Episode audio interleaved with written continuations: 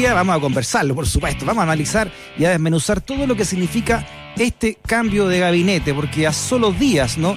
de su cuenta pública de este viernes y en medio de la crisis que vive el oficialismo, el presidente Piñera concretó el quinto cambio de gabinete de su mandato. El ahora ex senador de la UDI, Víctor Pérez, asumió el Ministerio del Interior que lideraba Gonzalo Blumel, reduciendo la presencia de Bópoli en el gabinete.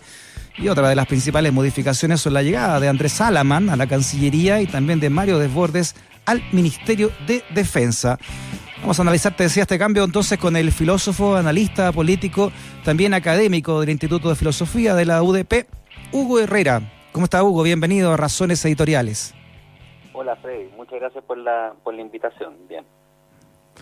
¿Qué es lo primero que, se te viene a la cabeza cuando viste estos nombres y además el contexto de este, de este cambio de gabinete, Hugo? Mira, yo creo que hay, claro, hay varias, hay, hay varias cosas que decir. Lo primero que, que más allá de los nombres en, particular, como se trata de figuras de, peso político, creo que, que el gobierno está, que, permite decir, digamos, el cambio de gabinete, que el gobierno está cambiando el juego. Eh, o sea, no, no son ministros, no son ministros que uno pueda fácilmente vincular con el presidente Piñera, tienen voz propia, tienen agenda propia, tienen la capacidad, creo, de, hacer algo que a esta altura ya, ya había que hacer, que es contener al, presidente, limitar un poco su, su exabrupto y, la falta de liderazgo político que ha tenido el gobierno. Entonces, en ese sentido general, sin perjuicio, insisto, de, los nombres en particular, creo que, que es un cambio, en principio, prometedor. Ahora, en el caso a caso, uno puede ir viendo eh, peculiaridades de los ministros y por otra parte creo que también no hay que desconocer dos cosas. Por uno, que con esto se le pone paño frío o se suspende la disputa ideológica que estaba teniendo lugar en la derecha, eh, cuyos protagonistas estaban siendo en parte importante Deportes y Alamán al incorporarlos a ministerios.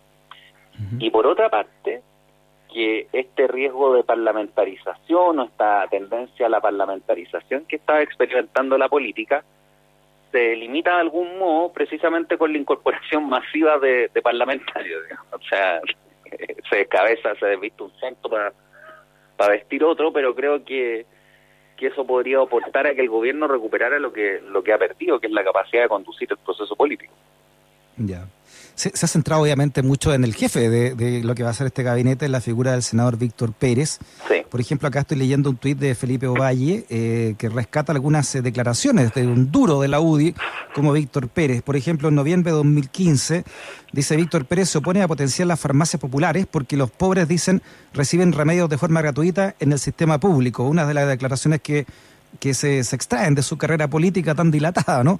Por ejemplo, acá en Radio Duna, noviembre del 2019, senador Víctor Pérez, la Asamblea Constituyente es un salto al vacío que el país no se lo merece. Otra declaración, eh, Publimetro, dice, UDI no entiende nada e ignora represión heridos y muertos. Y citando a Víctor Pérez, dice, en ningún caso alcanza para violación a derechos humanos. Esto fue luego del estallido social. Y por último, una declaración del año 2004, ¿ah? 23 de julio de 2004, Víctor Pérez.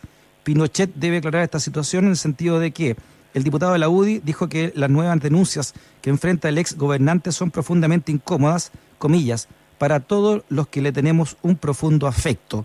Bueno, Víctor Pérez como, como también ex alcalde nombrado por la dictadura, ¿qué, ¿qué significa, crees tú, esta llegada de Víctor Pérez al Ministerio del Interior?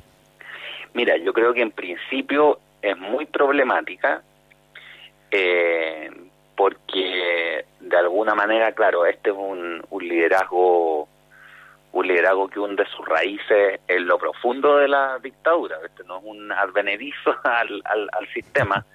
Si bien fue alcalde, tampoco tuvo un, cargo de, alta importancia, pero estuvo desde el año 81. O sea, eh, no, no, no, no, es una trayectoria dentro de dentro de la, de la época de la dictadura y por otra parte, hay que decir también que sus posiciones son, claro, más de la línea, por decirlo así, de, de Van Rieselberghe que de los sectores un poco más abiertos de la, de la UDI. En ese sentido hay que distinguirlo de, Jaime Belolio.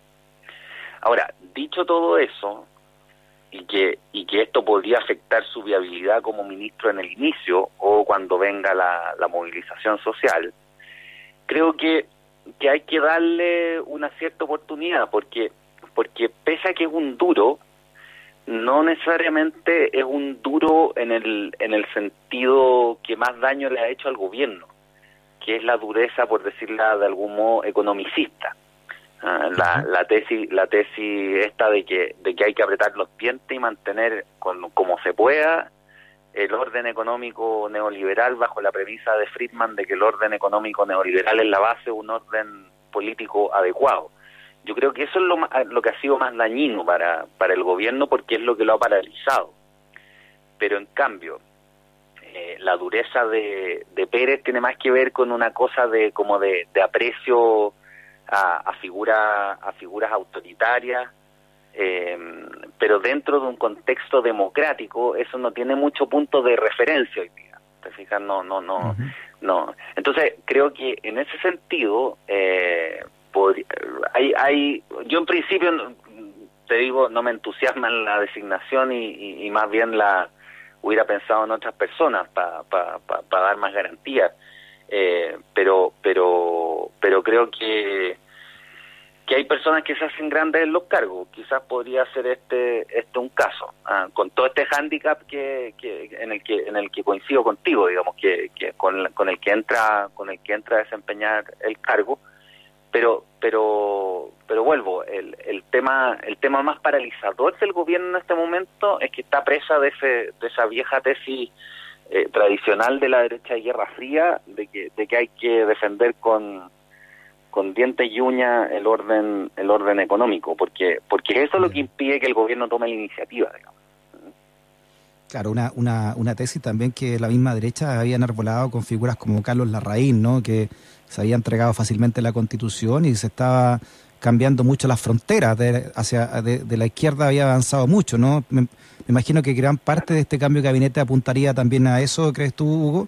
Eh, de dejar eh, a todos los sectores de la derecha representados, ¿no? Mario Desbordes, Alaman, Jaime Belolio, Víctor Pérez y así, ¿no? Sí, yo creo que en el fondo el gobierno aquí le tiró paños fríos a la, a la disputa ideológica que estaba teniendo lugar en la derecha. Dejó tranquila a la UDI con Víctor Pérez. Yo creo que no la deja tan tranquila con Jaime Belolio, porque Jaime Belolio era la voz de la disidencia de, de la UDI y pese que en último término optó por el en, en, el último tiempo optó por el rechazo creo que eso se explica más por miedo que por ideología. Es un poco lo que pasa con Carlos Larraín. Creo que Carlos Larraín es más por miedo que está que está abogando por el por el rechazo no no por una ortodoxia económica. Eh, le pone paños fríos porque incorpora a las dos voces más fuertes de renovación nacional en este minuto que son Andrés Alamán y, y Mario Del Borde pone un poco en suspenso el papel de desborde como quien estaba abriendo a la, a la derecha, a una, a una derecha más de centro, hacia una comprensión más política de la situación. Y en ese sentido creo que para los que nos interesa que emerja una, una derecha más política, más, más, vinculada a lo que fue la derecha histórica, con, con, con, la historia larga del país, por decirlo así, eh, pone, pone en suspenso eh, esa, esa posición de alguna manera. Ah, ahora, como estas son disputas largas, eh, que, duran a lo largo de los años, porque tienen que ver con cambios de hábitos, eh, no dañan el largo plazo, me parece, pero en lo inmediato, claro, hay una pérdida de, poder porque Desbordes queda circunscrito a, a un ministerio y, y, lo mismo que a la MAN, digamos, eso significa que, que el intercambio de opiniones algunas de ellas que pueden ser ideológicamente bien fundadas y que pueden aportar a un debate auténtico entre la, la derecha, eso se va a acabar, por, por un tiempo al menos. Claro, si, si uno pensara que estos cambios de gabinete realmente eh, son jugadas estratégicas y no lo que no lo que resultó, porque tampoco sabemos cuánta gente dijo que no, que no quería estar, digamos, en el gabinete, eh, como me imagino ocurren todos los cambios de gabinete, más ahora, ¿no? En la situación que está el gobierno uno no sabe, entonces te decía yo, si, si esto, esto de tener a Desborde y a Alaman más cerca es una jugada buena para, para anularlo finalmente. ¿ah? O ellos no, puede ser, o sea, yo creo que ciertamente hay una intención de achicar el ángulo, como se dice en jerga futbolística, digamos. Aquí eh, debe haber mucho de eso. Ahora, eh, también yo creo que hay un cambio de, esquema, porque porque hasta ahora Piñera ha estado solo y tú no podías hacer distinción, o sea, cuando más allá de sus méritos personales que, los tiene eh, Blumel, cuando hablaba Blumel uno sabía que hablaba Piñera, no hablaba Blumel, pero ahora probablemente cuando hablen los Alamán, los Deportes, los Pérez, eh, van a estar hablando ellos y no Piñera necesariamente, no obstante que puedan eh, estar eventualmente de, acuerdo. Pero eso creo que le da una contención política al presidente que le, que le suma peso a la moneda, porque porque siempre los gobiernos, eh, creo que, y en esto Piñera falló, hasta ahora los gobiernos deben abrir el juego. o sea, tener a, tener a un ministro Francisco Vidal y tener a Bachelet te duplica las vocerías porque porque la, la Vidal es capaz de generar una dinámica política propia.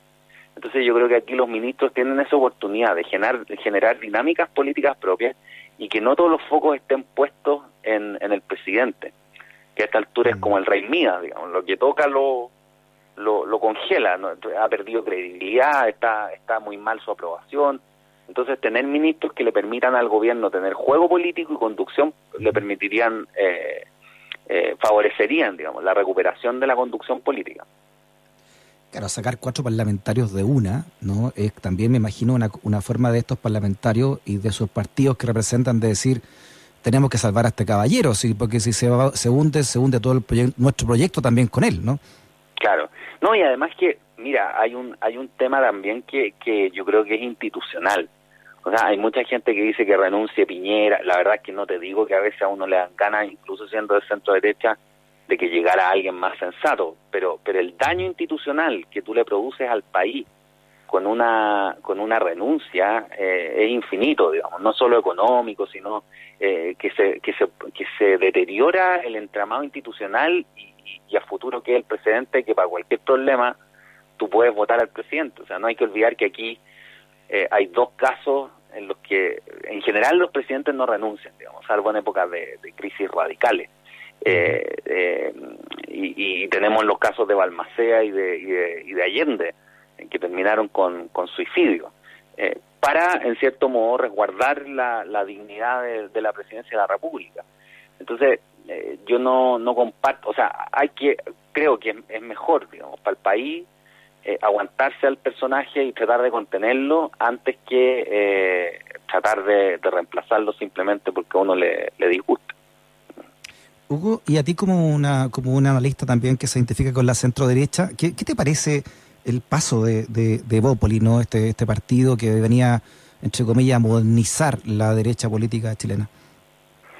Yo creo que lo único que, que limita el fracaso de, de Bópoli eh, son las dimensiones más bien reducidas de, ese partido, porque la verdad es que, claro, como tú dices, era, era como la promesa, pero al final se mostraron en una etapa en que había que mostrar política como unos tipos paralizados en la defensa de una ortodoxia neoliberal al más puro estilo de, de, del ala más dura de la UDI con el agravante de que ellos no tienen raigambre en poblaciones, que no tienen trayectoria política, que más bien amenazan a aparecer como una especie de partido boutique oligárquico, y ya después con la renuncia de, de Hernán Larraín Hijo, creo que no, no demostró falta de olfato político, falta de, de compromiso, de responsabilidad, creo que que hasta hasta ahora, a pesar de tener buena gente,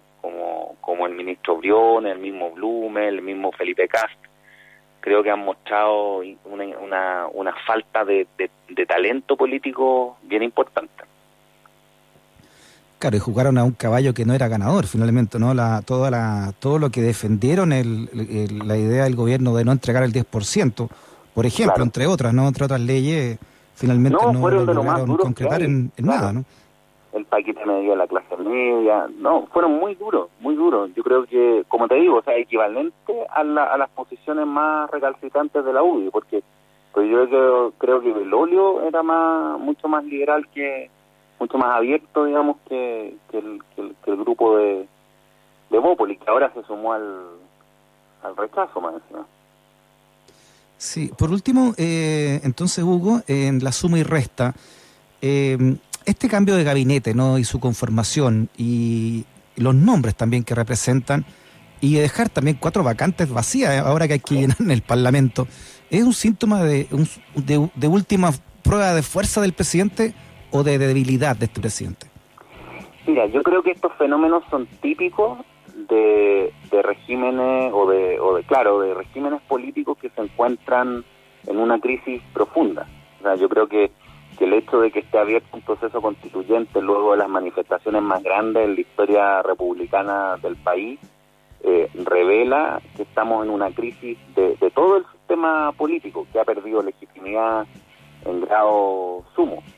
Eh, y esta es una medida que creo que, debe ser bienvenida en el sentido que vuelve viable un gobierno que no lo estaba haciendo.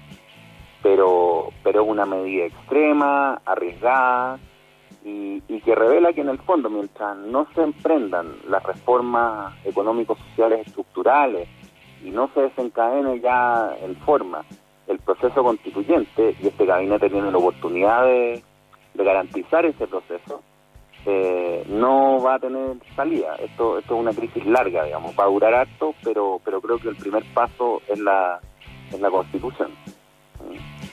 El filósofo, también analista político académico de la UDP, Hugo Herrera, en Razones Editoriales. Interesante análisis, Hugo. ¿eh? Muchas gracias por tu conversación. Muchas gracias, Freddy. Nos vemos. Chao. Que nunca te quedes sin stock por razones editoriales. Usach 94.5, la radio de un mundo que cambia.